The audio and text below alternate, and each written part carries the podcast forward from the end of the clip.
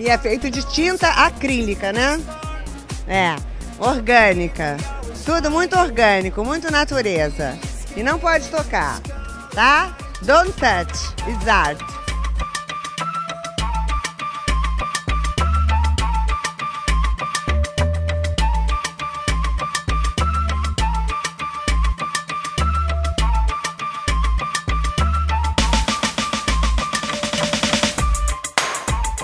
E aí, gente perdida? Tá começando Não Pode Tocar. Eu sou Rodrigo Hipólito e este é o nono episódio da nossa quarta temporada. Se você chegou aqui agora, o Não Pode Tocar é um podcast sobre teoria, história, crítica, prática de arte e temas afins. No nosso feed você encontra, além dos nossos episódios de temporada, o Pataquadas, no qual a Alana de Oliveira repercute as principais notícias do mundo da arte, com colunas abertas do Denis Almeida e da Camila Saloto, e o Não Pode Chorar, no qual nós comentamos algumas desventuras da vida e pensamos em modos criativos de lidar com elas. Nós estamos presentes em todas as plataformas para ouvir podcast e também no site notamanuscrita.com, onde nós postamos os nossos episódios. Na postagem original, em notamanuscrita.com, você encontra a descrição completa deste episódio com os links de tudo que a gente comentou e também os nossos perfis pessoais e perfis oficiais do podcast. Tanto no Twitter quanto no Instagram, você encontra a gente como arroba não pode tocar, sempre com o D de pod no mudo. Quem comanda as nossas redes é o Tiwi, o primeiro e único cão podcaster, e isso me leva a um recado especial hoje.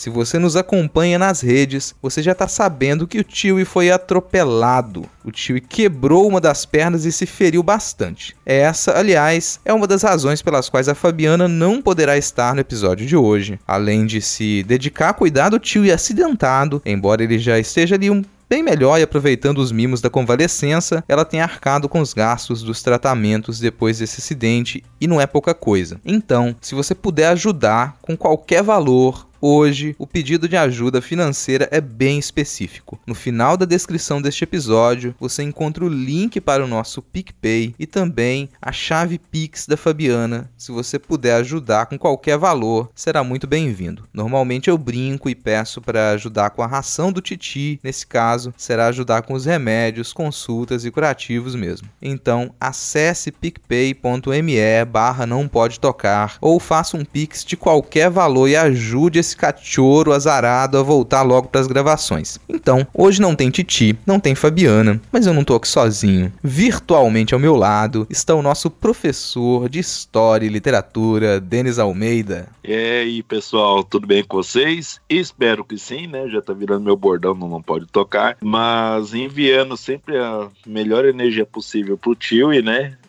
parar de tropeçar em estradas e carros pelo caminho por aí e pedir para Nori cuidar dele, né? Nori não foi atropelada ainda. Isso mostra que ela tem um pouquinho mais de bom senso que o nosso cachorro. Ainda não, que não seja. A Nori é uma pincha. Se ela for atropelada, não sobra um pelo da cachorra. Já pensou? Ela voa, né? Mas enfim, espero que ela cuide bem também da Fabiana e do Tiwi e que ele melhore logo, né? E a gente pede a ajuda de vocês todos para isso. Percebeu que você tá aqui na abertura hoje fazendo o papel do Tiwi, né? É, não, eu, eu, ah, eu, quem tem a voz mais grave, eu é o Tiwi, né? Aí fica a dúvida.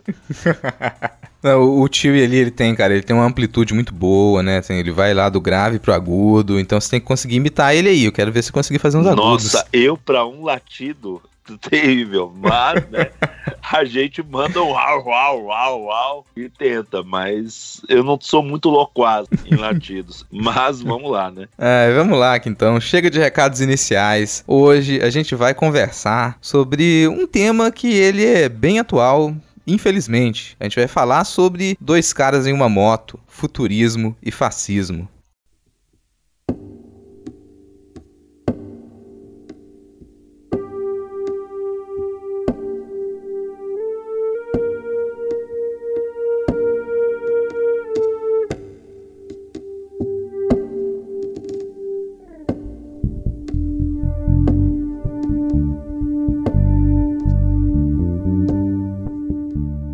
No começo desse ano, circularam algumas imagens que comparavam os eventos em que o patético atual presidente do Brasil reúne motociclistas para fazer barulho pelas ruas de capitais com o mesmo tipo de evento que era feito pelo líder do fascismo italiano, Mussolini. As aproximações são inevitáveis e, infelizmente, elas não param na estética. Dentre essas muitas comparações visuais, uma me chamou a atenção porque foi feita através de uma ilustração do Vittorio Pisani, que foi capa do jornal Tribuna Ilustrada em 1933. Junto com essa comparação, vieram alguns comentários que misturavam futurismo, fascismo e bolsonarismo. Essa horrível salada é complicadíssima de entender. E isso me fez relembrar minhas aulas de graduação, tanto como aluno quanto como professor. Como aluno, eu senti um desconforto silencioso pela dificuldade e até negação dos meus professores e professoras para falarem de política nos contextos das vanguardas modernistas. Como professor, eu percebi o quanto que isso podia ser complicado. Não por conta de qualquer delicadeza do tema ou uma possível polêmica, não é isso.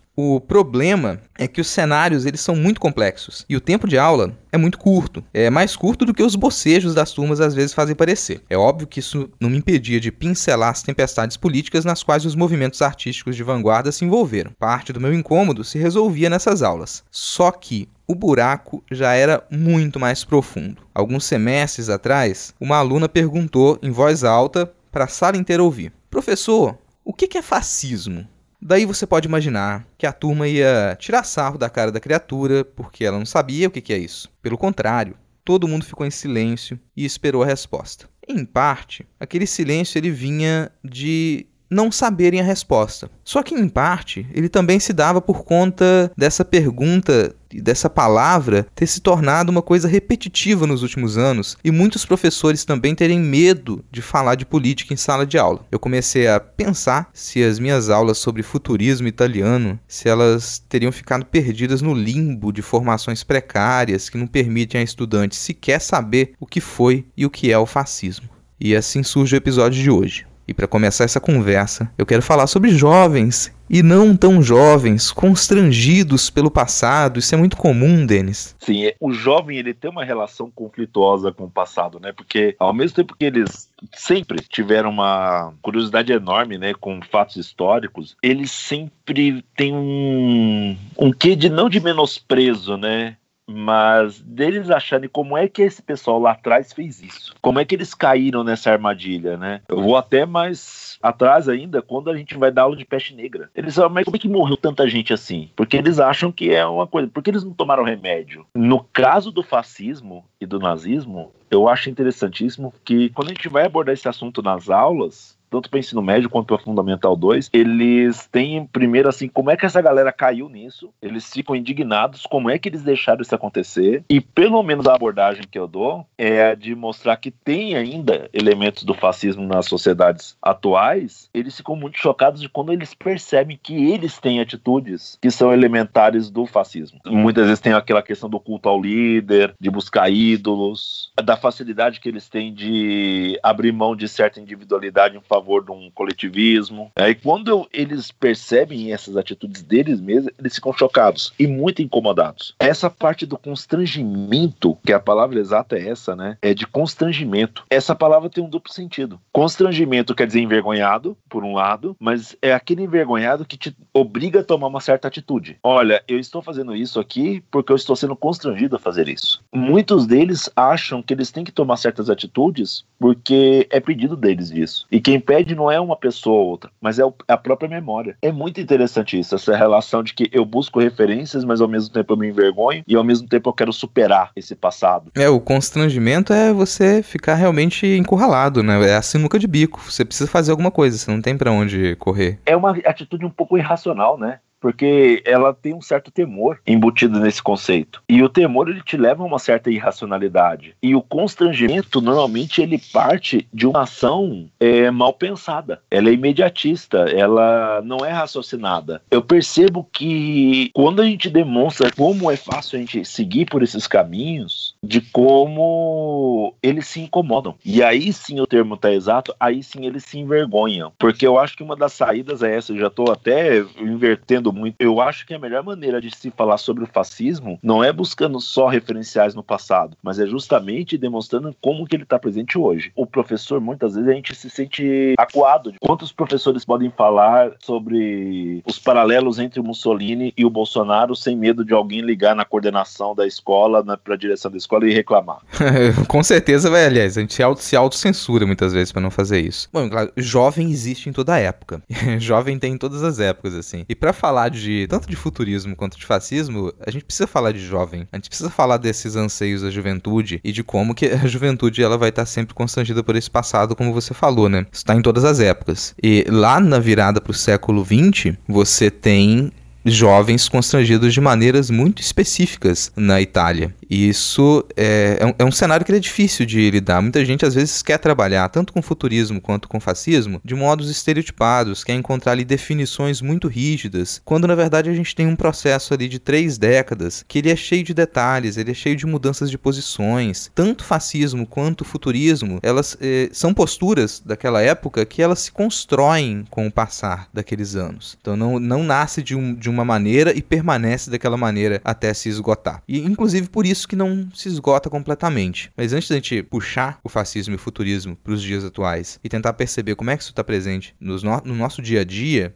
como é que isso faz parte das escolhas de hoje, é interessante então a gente entender que contexto que era aquele e por que que os jovens da Itália daquela virada para o século XX eles começaram a fazer certas escolhas e a ter certos comportamentos. Começar pelo futurismo, assim. Futurismo, um futurismo ele nasce antes do, do fascismo italiano ele é anterior. E a gente costuma estabelecer que o futurismo ele nasceu em 1909, com a publicação do Manifesto Futurista do Filippo Marinetti. Ele publica o Manifesto Futurista, que é entendido ali como o primeiro manifesto de peso das vanguardas históricas da arte europeias. Isso é realmente é verdade. Você teve alguns outros textos anteriores que eles se configuram como manifestos, eles trazem uma defesa específica sobre um caminho que se deve seguir para a arte, mas eles não tiveram o impacto que o Manifesto Futurista do Marinetti teve. Esse manifesto ele foi publicado em 1909. Só que ele já vinha, já tinha sido germinado antes. O germen do futurismo ele é anterior, mesmo germen do manifesto. Ele está no final de 1908. E muitas das práticas, das defesas, da postura que esse manifesto de 1909 ele vai, vai colocar para o público, elas já estavam presentes ali como insatisfações na juventude, nos artistas que se entendiam como vanguarda na Itália daquele início do século XX. A Itália era um país, se comparado com as potências industriais da época, atrasado. A Itália tinha se unificado há pouco tempo e a unificação da Itália ela não havia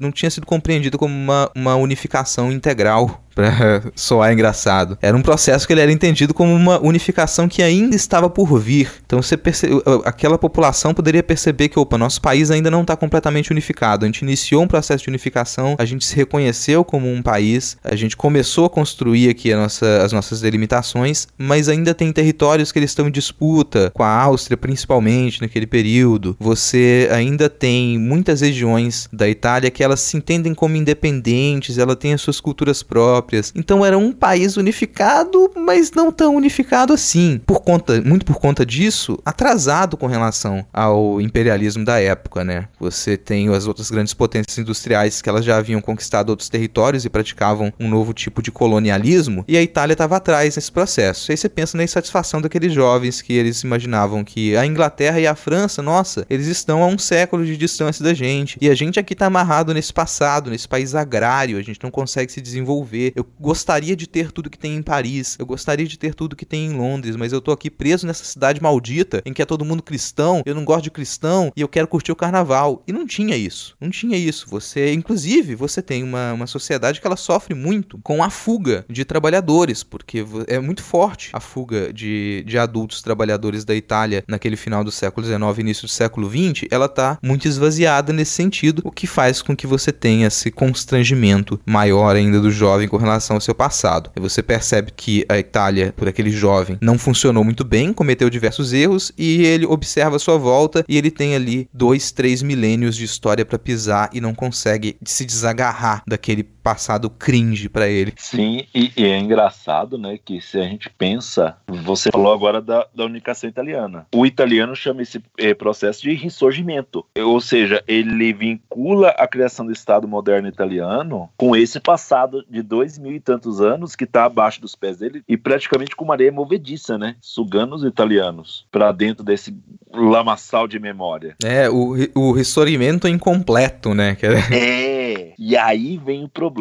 Pensa num jovem ali que ele tem, ele tá ali no, na última década do século XIX, na primeira década do século XX. Está muito próximo do processo ainda de unificação. E eles têm uma noção de que esse processo não só é fragmentado, não só é incompleto, mas em certo sentido ele é fracassado. Olha, esses dois mil anos de história que nós tivemos não serviu para criar essa nova Itália, essa grande potência, esse novo império romano que nos prometeram tanto. Não, a gente está aqui ainda, chafurdando nesse passado ou fugindo dele para outros continentes. E aí, antes até do que a, a guerra vai trazer, o italiano jovem, principalmente, ele pensa aquele romantismo, aquela idealização do passado que o nacionalismo italiano trouxe, a jovem Itália, né? Cavour, é, o movimento que ele chefia se chama Jovem Itália. Isso não é à toa. Não é uma Itália velha. É ainda a Itália dos Sforza, é a Itália dos Medici, é a Itália do Renascimento, é aquela Pompeia que toma a península inteira. E isso é não é só constrangedor, para usar a palavra que a gente estava ali, é sufocante para eles. É a Itália da Igreja Católica, do Vaticano, do Papa, daqueles cardeais, aqueles padres todos. Não, você tocou em alguns pontos aí, Denis, que eles, eles são centrais para a compreensão do futurismo. Porque se tem algumas, algumas coisas aí que o Marinetti, principalmente, e as pessoas que vão assinar primeiramente o manifesto futurista com ele, detestam.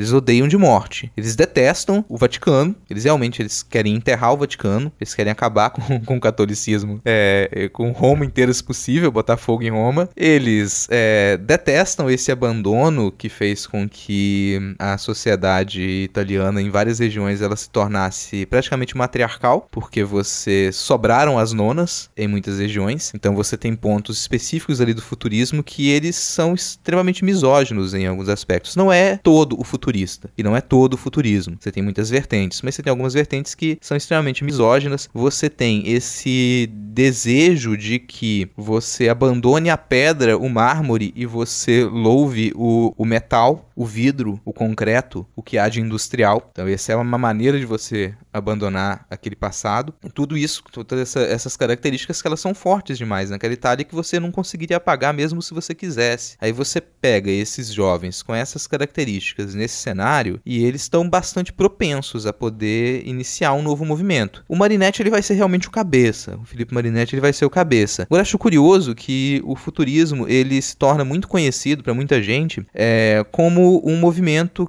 com uma certa estética, que é essa estética que ela é, se atrai pela, pela máquina, ela se atrai pelo movimento, ela se atrai por tudo que há de novo. Só que não é só isso, tanto que o, o futurismo ele se inicia como um movimento de poetas. Ele está criticando de início o italiano mais tradicional, a poesia italiana mais tradicional, a prosa italiana mais tradicional, está querendo se livrar disso. Começa com uma defesa extremamente violenta do que era conhecido como verso livre. Não, o, o verso é o romantismo e tem que lembrar que além do romantismo, a gente estuda aqui no Brasil um pouco separado, né, o parnasianismo e o simbolismo, que eles têm uma preocupação gigantesca com a forma do texto. Ah, o soneto, decassílabo, uma escola poética que começou lá atrás até na, no Renascimento mesmo. E quem criou o soneto, o nome, a sonoridade do nome já entrega. Quem cria o soneto é a Itália. O futurismo ele tem essa questão de que não, porque eu preciso me apegar a essas coisinhas como métrica e rima? Por que eu tenho que fazer sílabas tônicas paralelas em cada verso? Por que, que eu tenho que ter tudo quantificado. Aí parece que a gente entra numa contradição, né? Porque a gente fala, ó, o futurismo ele ama a velocidade, a tecnologia, a técnica, né? A gente pensa. Só que a matemática não entra nessa, jo nessa jogada tão facilmente assim. Eles são iconoclastas e a poesia é, lírica, através do soneto, é o maior ícone da cultura literária da Europa da Idade Moderna e até ali no começo do século XX. Então, quando chegam os futuristas e falam, não, o verso tem que ser livre, eles estão sendo malandros um pouquinho, porque eles, assim, havia românticos que já pregavam o verso livre, mas pela questão de que o verso metrificado não caberia, eh, não conseguiria conter toda a emoção daquele texto. Os futuristas vão, vão para o outro lado. Ah, por que eu tenho que me apegar a esse tipo de regra? Por que, que eu tenho que manter esse ícone vivo? Por que eu tenho que respeitar esse monumento chamado soneto? Por que eu tenho que respeitar esse monumento chamado estrofe? Não, tem que ser livre, incontido. Quer saber uma coisa uma engraçada, cara? Olha que é engraçado isso. Isso é uma, uma concepção que eu tenho de que todo o radicalismo, sem uma direção muito específica, ele tende a reproduzir aquilo que ele ataca. E acho engraçadíssimo que o Marinetti ele tem todo esse discurso contra a estrutura da poesia italiana do período. E tanto que é o, o periódico que vai que eles vão fundar para poder publicar muitos dos primeiros manifestos e textos ali é a poesia. O nome do periódico é a poesia, para poder zoar com a cara mesmo. Ao mesmo tempo, O Marinetti, ele era extremamente agarrado a algumas coisas. Então ele, ele pô, a letra, o sobrenome dele tem 11 letras. E ele fazia questão que tudo que fosse publicado de importante fosse no dia 11 de algum mês. E se possível que tivesse 11 pontos. Então, o Manifesto Futurista, por, por, exemplo, ele tem 11 parágrafos. São 11 pontos publicados no dia 11. Mesmo quando não era publicado no dia 11, ele ia lá e fazia com que a história considerasse que aquilo foi publicado no dia 11, porque ele tinha todo esse... a sua origem simbolista também. Ele foi um, um simbolista, né, nos seus primeiros escritos, e ele não larga mão de algumas coisas ao mesmo tempo em que ele quer criticar a rigidez de outras. Isso é toque ou isso é numerologia?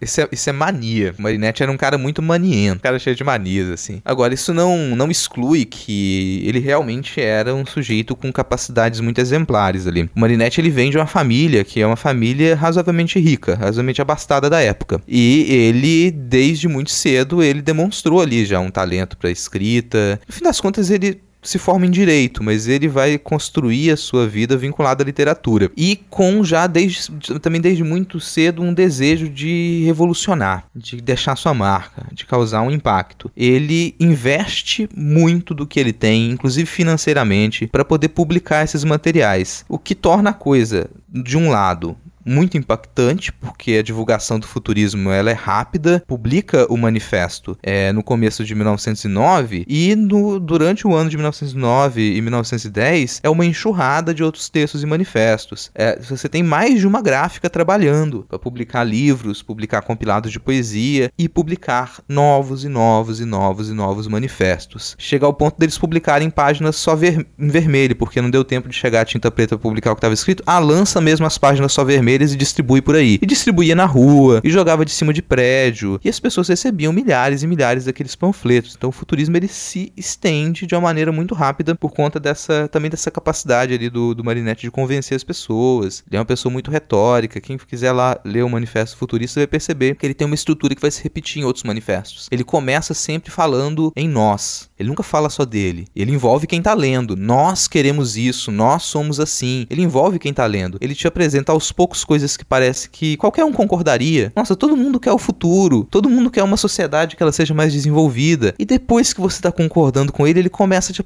apresentar as coisas mais rígidas, a te apresentar as coisas que são mais complicadas, só que você já está envolvido. Então ele deixa pro final o que há de mais pesado, e essa é uma tônica dele que ele vai manter ali durante muito tempo. É, ele as contas se torna esse grande cabeça. O futurismo ele se inicia como esse movimento da poesia. Depois ele vai abarcar alguns nomes ali das artes plásticas também, mais para 1910 até 1914, mais ou menos, que é quando se consolida realmente como um movimento. E aí a gente tem uma questão do futurismo, que é o futurismo ele já tinha lá na sua base, em 1909 mesmo, é, quando ele começa a ter suas movimentações mais violentas, a ter os sarais mais violentos que terminavam em briga, terminavam com a polícia, terminavam com gente presa. Você tem muitos jovens que não estavam realmente interessados em poesia nem em arte necessariamente e que já são de certa maneira pró protofascistas e que eles estão envolvidos naqueles grupos de, de discussão, eh, reunindo naqueles cafés, participam daqueles sarais. A política começa a se envolver muito com o, o futurismo. E na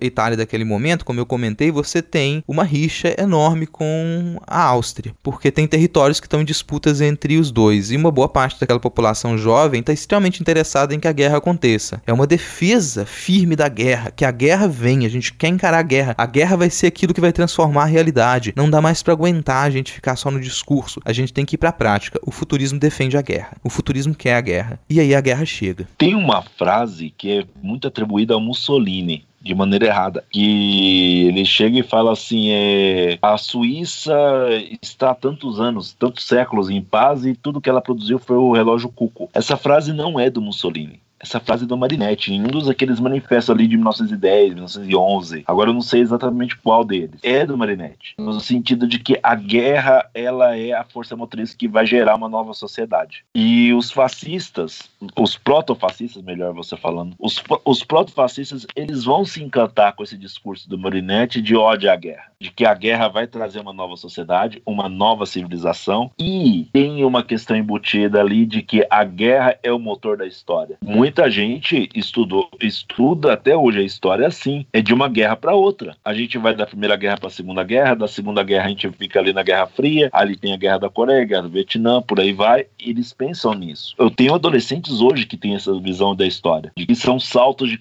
de da flecha para catapulta, da catapulta para balestra, da balestra para garrucha, da garrucha para canhão, para fuzil, para granada e por aí vai. Esse encanto foi genuíno na sociedade italiana, porque se o o passado não nos serviu de nada, então a gente vai ter que destruir tudo que existe, destruir o que está nos incomodando, para a partir dessa destruição criar algo novo. E aí a gente entra com essa ódio à guerra. Essa necessidade de destruição, não só do inimigo. O, a guerra futurista, ela também é a destruição do meu eu antigo, da nossa sociedade antiga, daquela Itália que deveria ser jovem e ela não é jovem, ela é velha, ela é arcaica. O Marinetti, como você falou mais cedo, ele tem esse ponto misógino porque a guerra ela é masculina. É uma, um evento basicamente de homem. E são os, esses homens jovens é que vão destruir essa Itália velha e criar uma civilização nova. Uma coisa que eu sempre comento sobre futurismo, sobre dadaísmo também, é que as pessoas não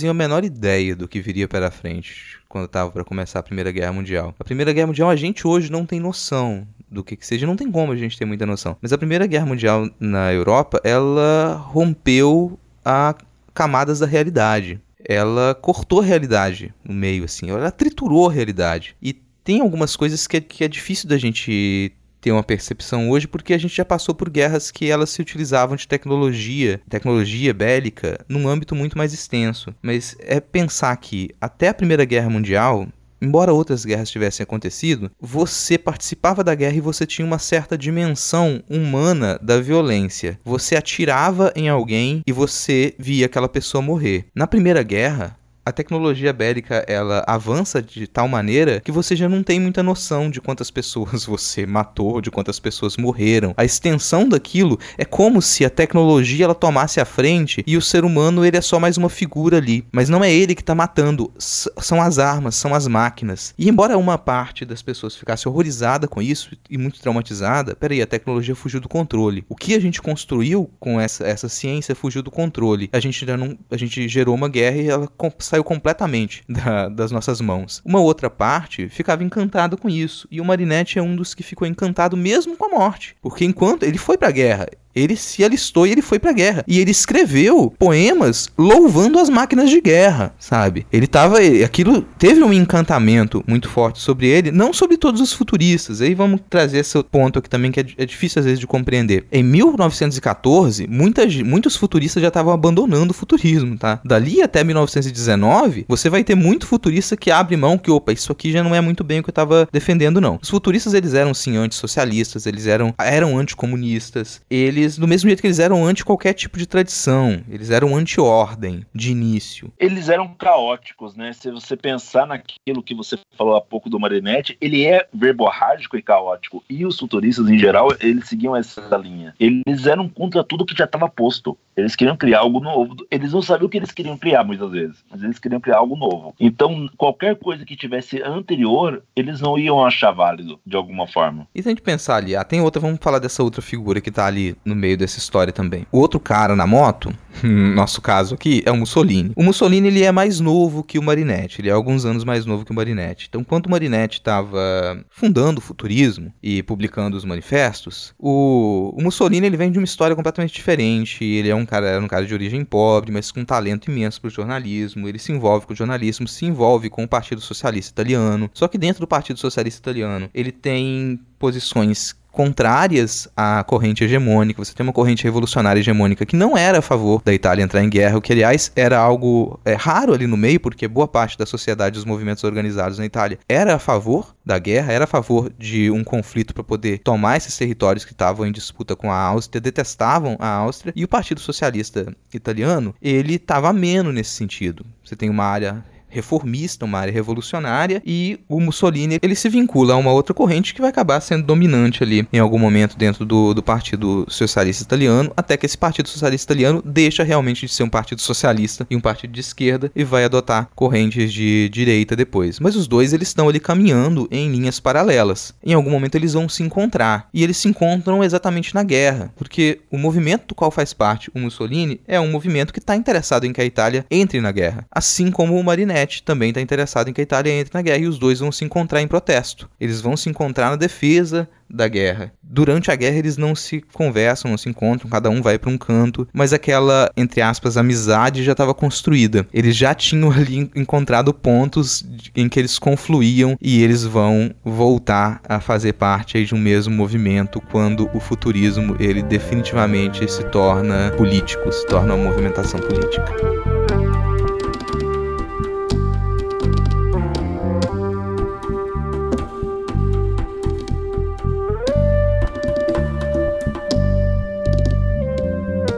Quando o Marinetti ele morre, o noticiário todo coloca ele, né? Porque ele morre já na década de 40, já tinha passado muito tempo da vanguarda, é taxativo. Quase todos os noticiários. Morre o poeta Marinetti, um dos primeiros associados a Mussolini. Era o que marcava, era como o Marinetti era conhecido ali na década de 40 já, associado a Mussolini. Era uma simbiose bem forte já no imaginário das pessoas. É a maneira, se eu vou apresentar alguém, olha, alguém relativamente relativamente famoso morreu. Ok, ele é relativamente famoso porque não era o criador do futurismo, era o associado a Mussolini. Isso diz muito de que lugar o Marinetti ocupava no imaginário das pessoas naquele momento. E o Mussolini nunca negou e, na verdade, exaltou, né?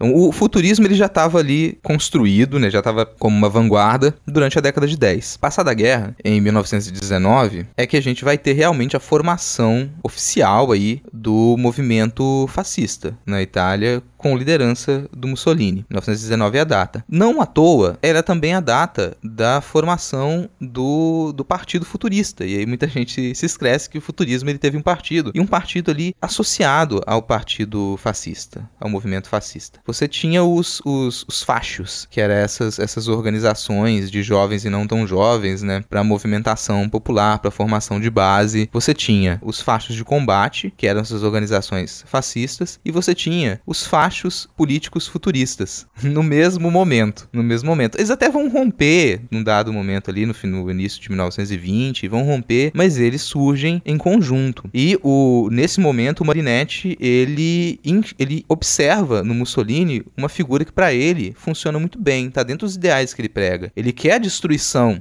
de tudo aquilo que está ali. Ele quer destruir, ele quer que a monarquia ela seja puramente, puramente decorativa. Ele quer um, um, rompimento com o papado. Ele quer que a Itália ela se torne imperialista, que a Itália conquiste colônias, tanto que ele vai para a guerra na Etiópia também, né? Então ele, ele é essa figura e são ideais que o Mussolini está defendendo. Então eles vão fazer essa amizade muito forte dentro de um movimento político. E é, é assustador como isso acontece rápido. Em 1919, o Mussolini ele consegue, sei lá, uns 4 mil votos na, na, numa eleição para o partido. Assim, 4 mil votos. E em 1922 ele já é o grande líder. Sabe? Isso... É Nossa, que coisa, né? Eu quase eu ia falar que, olha, o futurismo é mais ou menos um partido novo do fascismo, né? Mas se você pensar, quando você faz essa comparação, né, de 19 para 22, tem que lembrar muito que o Marinetti fez muita campanha para o Mussolini no sentido de engajamento político mesmo, de militância. É, os dois são presos em 19 por porte de arma. E quem fica mais pre preso mais tempo não é o Mussolini. O Mussolini era considerado ainda a raia pequena. Quem fica mais tempo preso e virou notícia por estar ali foi o Marinetti, que fica quase um mês preso. Aí o, o Mussolini começa a ser realmente mais reconhecido, não conhecido, né? Reconhecido. É o cara que estava ali com os futuristas, quem que são esses fascistas, quem são esses fáticos de combatimento. Isso dá força pro cara. Eles têm rixas, eles são amigos, eles têm rixa. O futurismo, ele realmente vai se tornar ali... Tem algumas coisas que elas são muito forçadas nessa história. Que é, tem muito forçadas. Por quê? O, o Marinetti, ele vai se incomodar muito com o que, que se transforma o fascismo. Porque o fascismo, ele não nasce de um jeito, ele permanece daquela maneira até o final. Então, de início, o Mussolini, ele tem essas posturas que elas são posturas entendidas como revolucionárias e que o Marinetti gosta. Então, ele tem essas posturas que ele entende como de vanguarda, quem tá lá na frente, quem quer alguma coisa de novo. Só que para poder conquistar o poder, o Mussolini, ele vai beijar a mão do Papa, ele vai fazer acordo monarquista, ele vai fazer acordo com a tradição. Ele vai aceitar a ideia de que é necessário você elevar a tradição, reconstruir a tradição cultural italiana para poder dar base para esse, esse movimento político dele. Isso faz com que o Marinetti queira romper. E na, num momento, num primeiro momento, o Marinetti ele é o artista conhecido que está dando suporte para esse político em ascensão. E assim que esse político ele ascende e ele se torna maior que o Marinetti, o Marinetti ele percebe sim que ele tem um problema. Não que os ideais do Marinetti eles fossem louváveis, mas a, a ligação, quem, quem lia é muito dos das revistas, dos periódicos, dos jornais futuristas era operário. Isso era distribuído aos milhares pelos operários. Então o futurismo ele tinha essa, essa ligação ali com o povo que constrói as máquinas, com esse trabalhador do aço, trabalhador do concreto, trabalhador do vidro. Ele está ligado a isso. E o Mussolini vai se desgarrar bastante disso para poder ascender ao poder. Só que depois que o Marinetti, mesmo o Marinetti se incomodando, depois que o Mussolini ascendeu ao poder, ele não conseguia mais se desvincular por completo. Então ele, entre muitas aspas, ele aceitou a partir daí aí continuar a fazer parte do movimento fascista. Ele,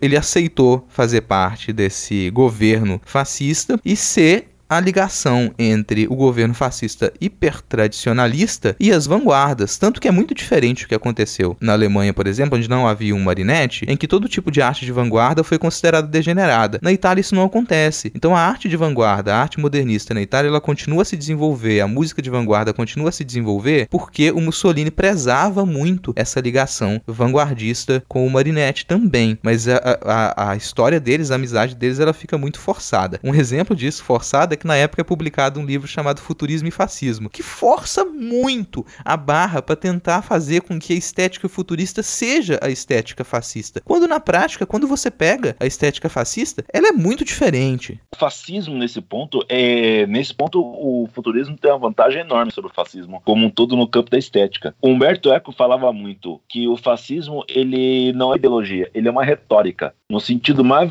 mais vazio do termo. Ele não tem, ele não tem sequer uma forma de definida e ele não tem nenhum conteúdo definido. Ele abarcava muita coisa lá dentro. No final, né? Depois, principalmente ali da década de 20, finalzinho da década de 20, década de 30 toda, ao, ali naquela década de 40 que é o final, ele absorve muita coisa. O futurismo não. O Marinetti, ele tinha um programa estético no sentido bom do termo agora, ideológico, um pouquinho mais coeso. Mas para ele se manter junto com o Mussolini, sim, eles tiveram que fazer essa forçação de barra imensa para poder encaixar, né? Era como se fossem peças de Lego de jogos completamente diferentes, que a gente tem que fazer, dar um jeito aqui de encaixar isso. Mas na verdade isso não encaixa tão bem assim. Hoje a gente percebe isso. Naquela época, as pessoas não perceberam tão rapidamente. Inclusive, até os artistas que estavam envolvidos, gente, ó, é, é, tá, sim, o, o, futurismo ele se vincula ao fascismo, eles começam a caminhar junto durante a década de 20 e a década de 30. Porém, boa parte daqueles artistas que faziam parte do movimento futurista durante a década de 10 já em 1919 eles cortam relações, eles se desvinculam. Opa, isso aqui não é o que eu quero. E não é nem para dizer, nossa, eles estavam ali contra o autoritarismo, não. É porque eram artistas que eles estavam defendendo essa estética coesa, essa proposta dos manifestos, que ela é por um caos, ela é pela destruição do passado, da tradição e abraçar o que vier de novo. E na prática, isso é contrário ao fascismo. O fascismo ele, ele, ele quer que aquela tradição ela permaneça, ela seja deturpada para poder sustentar o regime autoritário. E a maioria desses artistas se desvincula. O Marinette não. O Marinette ele vai continuar ali dentro, ele vai continuar a, a dizer: sou futurista e eu produzo futurismo como essa arte de vanguarda do governo fascista, o que é, no mínimo, constrangedor. Sim, para dizer no mínimo, né? No mínimo, mas é engraçado isso, né? Que vários futuristas dali, daquela mesma época, o Ariosto, por exemplo, eles vão falar: não, mas o Marinetti, apesar de ter criado o futurismo, ele já não é mais tão futurista assim. É engraçado que também tem esse movimento dos futuristas. Aí vai ter uma briga, né? Nós somos os verdadeiros futuristas. O Marinetti, ele traiu o movimento. Não nesses termos, mas vai ter. Tem, cara. Tem, eles brigam muito assim. O futurismo, ele já tinha se alastrado pela Europa como influência. Então ele influenciava muitas outras vanguardas. Aí você imagina que você tem esses outros futurismos que eles surgem a partir dessas influências. Ali dentro mesmo, tinha artistas que eles assinavam textos, que eles publicavam poemas dentro de periódicos futuristas, mas se você vai pegar realmente o material e você vai analisar aqueles poemas, você vai analisar aqueles textos, você percebe que eles não eram tão futuristas assim, que eles já tinham outros interesses, mas para poder fazer parte daquilo você tinha que se afirmar. E o Marinetti, em alguns momentos, ele é bastante rígido com relação a isso. Opa, esses aqui são os princípios, e quem eu gosto, eu vou dizer que está se encaixando neles. Quem eu não gosto, eu vou dizer que não está se encaixando. É, e no fim das contas, ele fica até o final, né? Isso é uma coisa a ressaltar. Ele não escapa. Ele entende que tem aquelas contradições, aparentemente ele entende que tem aquelas contradições, mas ele não nega as suas bases futuristas e ele não, não nega em nenhum momento que ele faz parte do governo fascista. Ele vai ficar lá até a sua morte em 44. Ele morre em 44, em 45 morre Mussolini. Não, ele morre, ele tem um funeral né, suntuoso. Eu acho que é a última grande manifestação cultural do fascismo. Foi o funeral do Marinetti. Tem discurso do próprio Mussolini, né? Eu não sei agora de cabeça se ele foi até o funeral em pessoa, porque tem que lembrar que está em guerra ainda, ou se ele transmitiu por rádio. Mas tem o discurso do Mussolini fazendo toda a elegia ao Marinetti e de como ele era o grande artista que era a grande alma do fascismo. E ele esperava que aquele futurismo que o Marinetti representava fosse continuado. É, faltava um ano ainda para a guerra acabar. Ele achava que tinha uma chance de refundar novamente o fascismo e fazer novamente uma refundação do futurismo. O Mussolini tinha muito claro isso, de que o fascismo era o corpo e o, o futurismo era a alma de toda uma Itália que ele imaginava na cabeça santa dele. E no final das contas, o futurismo do jeito que se pensava ali, com depois do Marinetti, não teve uma continuidade tão óbvia assim. Não, até porque as pessoas às vezes querem que, que as vanguardas elas sejam muito fechadinhas. Elas pegam lá os manifestos, ah, aquilo estava ali, era escrito, era que, é isso que esses artistas faziam. E não é assim que funciona, gente. Às vezes você tem vanguardas que se desenvolvem por décadas. E você imaginar que ela vai continuar a mesma coisa, você dá características formais de uma vanguarda e achar que aquilo ali vai ser suficiente para você compreendê-la, é estupidez. Não é assim que a gente que a gente estuda a história de nenhuma das artes. Não é assim que a coisa funciona. Então não adianta você falar como que eu posso reconhecer uma, uma arte futurista. Isso não vai funcionar, porque você não tem um conjunto específico de características que elas são imutáveis. Não, você vai ter muitas variações, e principalmente no correr do tempo. Então tem aspectos daquele movimento futurista lá do início do século XX que eles nunca vão desaparecer o futurismo como movimento do século XX, ele morre. E ele morre com Marinetti. Agora, o pensamento futurista, e o que você pode, o que a gente aprendeu com o futurismo, as marcas que o futurismo deixou no modo da gente pensar literatura, no modo da gente pensar artes plásticas, no modo da gente pensar política, isso aí não desaparece. Não desaparece não, tá assim. aí hoje. É, tá aí hoje, cara. É assim, você pensa, ah, vamos pegar uma característica que é muito comum de se ressaltar com relação ao futurismo. A ode à máquina, sabe? O louvor à máquina, o louvor ao que há de novo, o louvor à, à nova tecnologia. Não precisa nem de muita explicação para perceber que isso nunca nos abandonou abandonou, que isso faz parte do, do que a gente ainda faz hoje em dia, né? Sim, sim. Por exemplo, tem aluno que vai lá e fala, ah, eu quero fazer poesia.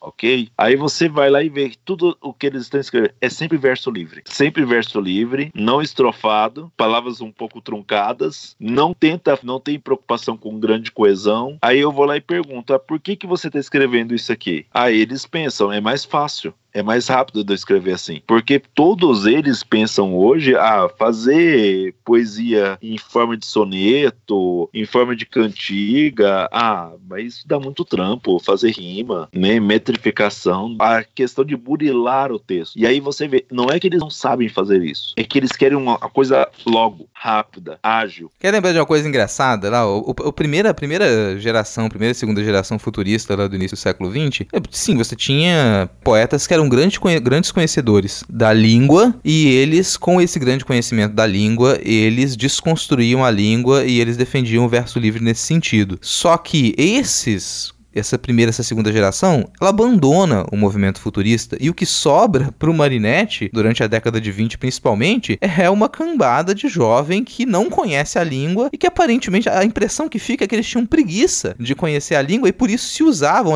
usavam essa desculpa que você está falando do verso livre para poder escrever mal, para poder escrever qualquer coisa. Tem uma diferença enorme, eu sempre falo isso, é quando a gente vai trabalhar texto poético, tem uma diferença enorme entre a pessoa que usa o verso livre porque ela quer e a pessoa que usa o verso livre porque ela ela não consegue fazer outra coisa. É uma pseudo-opção. Olha, eu escolho não sair voando por aí. Então, não é uma escolha exatamente, né? A gente percebe isso com a galera que ficou com o Marinette ali, com aquele restolho, que é o que vai dar sustentação pro futurismo já dentro, misturado com o fascismo. Você percebe que tem uma decadência formal ali, tem uma decadência técnica, porque como você falou algumas vezes já, quem realmente tinha maior aptidão literária, principalmente ali, ele vai sair do movimento. Às vezes ah, vai sair da Itália, literalmente, vai, vai emigrar, vai fugir, porque eh, Mussolini não aceitou muito bem as pessoas que eram dissidentes, né? Não aceitou muito bem, é, é, é um, um, jeito bem sutil, é né? bem... né? De Sutil. falando em sutileza, né? É, a gente às vezes pensa de modo muito futurista realmente, assim. Então, se você que jovem ou não tão jovem e está nos escutando e você em algum momento ele tem o desprezo pelas raízes, o desprezo pela tradição, você quer ser completamente desgarrado. O seu sonho é não ter raízes, é ficar por aí, viajando pelo mundo. Obviamente, para isso você precisa de dinheiro. Bom, eu vou ler para você o quinto ponto do Manifesto Futurista de 1909, que diz: Nós queremos entoar hinos ao homem que segura o volante, cuja haste ideal atravessa a terra, lançada também numa corrida sobre o circuito de sua órbita. Essa ideia de não só de um, um movimento como velocidade, mas de, você, de a tecnologia te permitir atravessar o mundo, conhecer o mundo, dominar o mundo. A arte desse volante, simbolicamente, ela atravessa a Terra, porque essa tecnologia ela te permite atravessar o planeta, conhecer o mundo inteiro, se desgarrar. Por que se contentar com essa Terra que você pisa, se hoje você pode viver viajando, você pode estar por aí?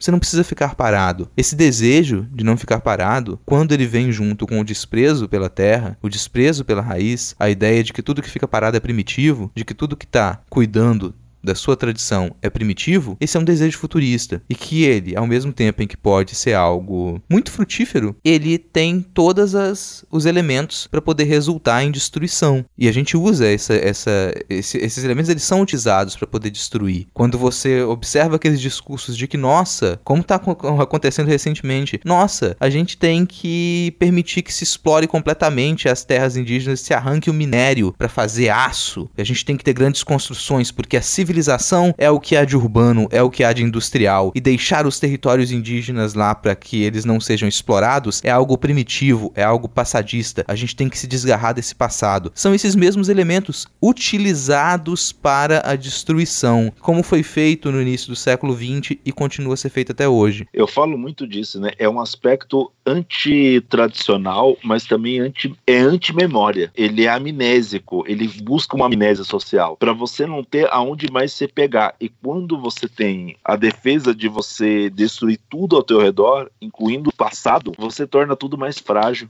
Aquela modernidade líquida do Bauman, mas levada de uma maneira completamente perversa. Não é que ela se tornou líquida, não. A gente vai fazer isso na base da martelada. É uma iconoclastia que ela não serve a uma revitalização. É uma iconoclastia que ela só tem por objetivo destruir. É esse o problema dessa, vamos, dizer, vamos chamar assim, de segunda fase do futuro futurismo. Não tem como você ter uma, vamos chamar assim ainda de vanguarda artística, que é vinculada a um movimento autoritário que vai construir alguma coisa. Não, ela só vai servir no final para justificar tudo que é destruído. E isso que torna tudo isso tão triste. Exato, cara. Sim, não quero terminar esse episódio com tristeza não, mas gente, mas assim, estava anunciado.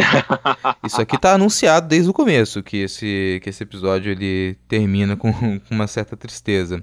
A gente tem ainda hoje ideais dessas vanguardas modernas que eles estão presentes. O desejo pelo novo, o desejo contraditório pelo novo, esse paradoxo de que eu quero estabelecer sempre o novo, só que no momento em que você estabelece o novo, ele começa a se tornar tradição, isso continua presente. A gente não larga mão. O problema, muitas vezes, é a gente não aceitar o paradoxo, é a gente se enganar e acreditar que aquele desejo de estipular um caminho e que seja um caminho mais livre, quando ele se torna rígido, ele ainda é possível. Não, se um desejo de estabelecer um caminho que seja livre, ele se torna rígido, ele acabou de ser autoritário. Então esse autoritarismo ele tá ali. Em qualquer movimento de vanguarda que ele começa a se tornar rígido demais. Esse inclusive faz com que a vanguarda desmorone. As vanguardas históricas, elas não cumpriram o que elas prometeram, porque elas se autoconsomem. Os ideais que elas tentam traduzir, eles são paradoxais. E a gente está até hoje tentando aprender a viver com esses paradoxos. Sempre que a gente observa uma tentativa de resposta que ela é muito simples, que ela é muito direta, que ela parece resolver todos os seus problemas, na prática ela está encobrindo as suas falhas, ela está encobrindo a incapacidade de simplesmente resolver os problemas. Ela não quer que as coisas sejam complexas, embora elas sejam. Dentro do futurismo você tinha uma corrente extremamente antifilosófica e que ela permanece. E ela vai estar com o Marinetti até o final. De certa maneira, ele precisa se vincular a essa corrente antifilosófica. Porque se você começa a questionar o próprio movimento, que é o que corrente, uma corrente filosófica faria, você vai perceber demais as suas falhas. Quando você começa a defender que a máquina ela é superior ao ser humano, é o momento em que você exclui essa possibilidade filosófica daquela vanguarda. Isso acontece no futurismo, isso pode acontecer em qualquer corrente que ela tem tendência autoritária. Tirou a complexidade, tirou a possibilidade de autorreflexão de qualquer movimento, você tá, você construiu a ponte para que esse movimento ele encontre o seu fim e ele vai ser fracassado. É muito ruim que quando esse movimento fracassar, quem tiver em cima da ponte que vai ruir junto com esse movimento, vai se fuder também. E vai restar só o negacionismo. Cara, a gente vai é... encerrar assim, a gente vai tentar trazer alguma ideia positiva no final. ai, ai, eu acho que vai ter que encerrar assim.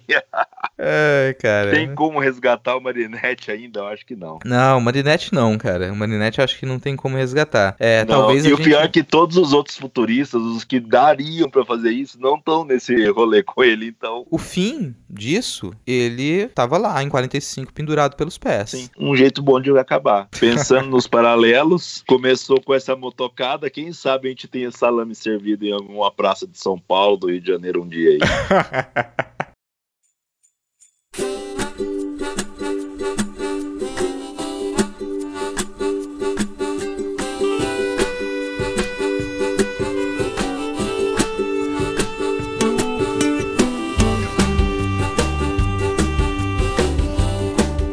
Tá aí, encerrando mais um Não Pode Tocar. Gostou, não gostou? Fala com a gente. Você pode entrar em contato através do e-mail que é não pode tocar gmail.com ou das nossas redes sociais, tanto no Twitter quanto no Instagram. Você nos encontra como arroba não pode tocar, sempre com o D de pode no mudo. Vai lá ganhar uns lambejos do Titi, aproveita e acessa notamanuscrita.com, onde a gente posta os nossos episódios e é onde você encontra contos, crônicas, resenhas, artigos acadêmicos, textos de processo, ilustrações, fotografias, vídeos e outras das nossas produções. Como eu já disse lá no começo do programa, na postagem postagem original do episódio você encontra o link para o nosso PicPay e a chave Pix da Fabiana. Considere apoiar financeiramente a recuperação do Titi. Dito isso, vamos lá para as nossas recomendações e divulgações.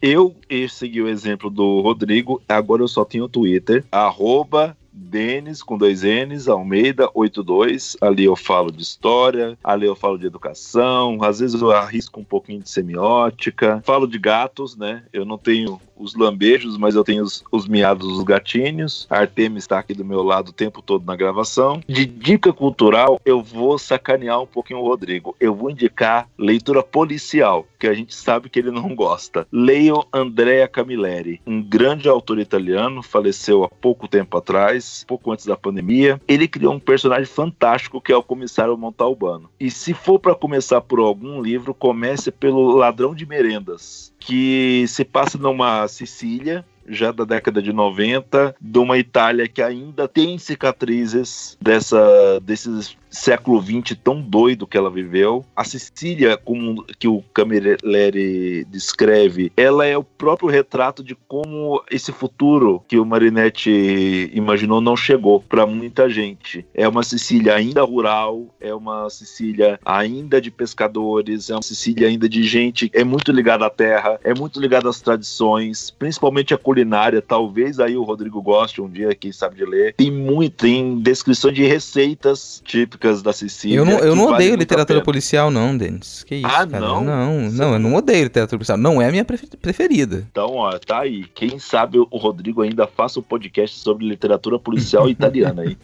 Fica aí a dica. Ele não odeia. Quem sabe chega o momento do Rodrigo fazer um podcast sobre literatura policial. Mas é uma produção interessante do Camilleri. É uma produção muito interessante. Vale a pena todo mundo correr atrás do Ladrão de Merendas. E aí vai ter uma série inteira do comissário Montalbano. Detalhe último, antes que o Rodrigo me corte. O Camilleri, ele era muito velhinho. O que ele fez? Ele escreveu o último livro da série para ser publicado só depois que ele morresse. E vai sair só quando acabar a pandemia. Mas o livro, ele tem um final, a série, então vale a pena. Não vão ser igual o pessoal do Game of Thrones, que tá até hoje aí. É, pelo menos ele anunciou que terminou de escrever, né, cara? É, mas por falar em escrita, eu vou, vou recomendar aqui pro pessoal, né, como um jabá, a leitura do conto que eu publiquei na Escambanáutica, que é o conto Segue o Baile, Escambanáutica número 2, linkado aqui na descrição do episódio, assim como as recomendações que o Denis deu também. Vou deixar como recomendação para vocês escutarem também o Boteco dos Versados, o último que saiu, em que eu conversei com o pessoal sobre um dos melhores livros que eu li nos últimos tempos, que é A Quinta Estação, da NK Jemisin, livro muito bom. Então são duas recomendações ali que elas estão ligadas a ficção científica, né? E estão linkadas aqui na descrição e do episódio. E Pindorama. Pindorama Com certeza. Também. Sou o Pindorama. Falei em ficção científica, né? Tá lá, Pindorama. Denis e eu fazemos parte do Pindorama, um podcast sobre narrativas curtas da recente ficção especulativa nacional, publicada em revistas de circulação gratuita. Faz parte da rede Leitor Cabuloso. Tudo isso na descrição aqui do episódio. Gente, é isso por hoje. Se nada der muito errado, semana que vem a gente tá de volta. Bora dar um tchau. Tchau, tchau, tchau, tchau. Valeu, falou.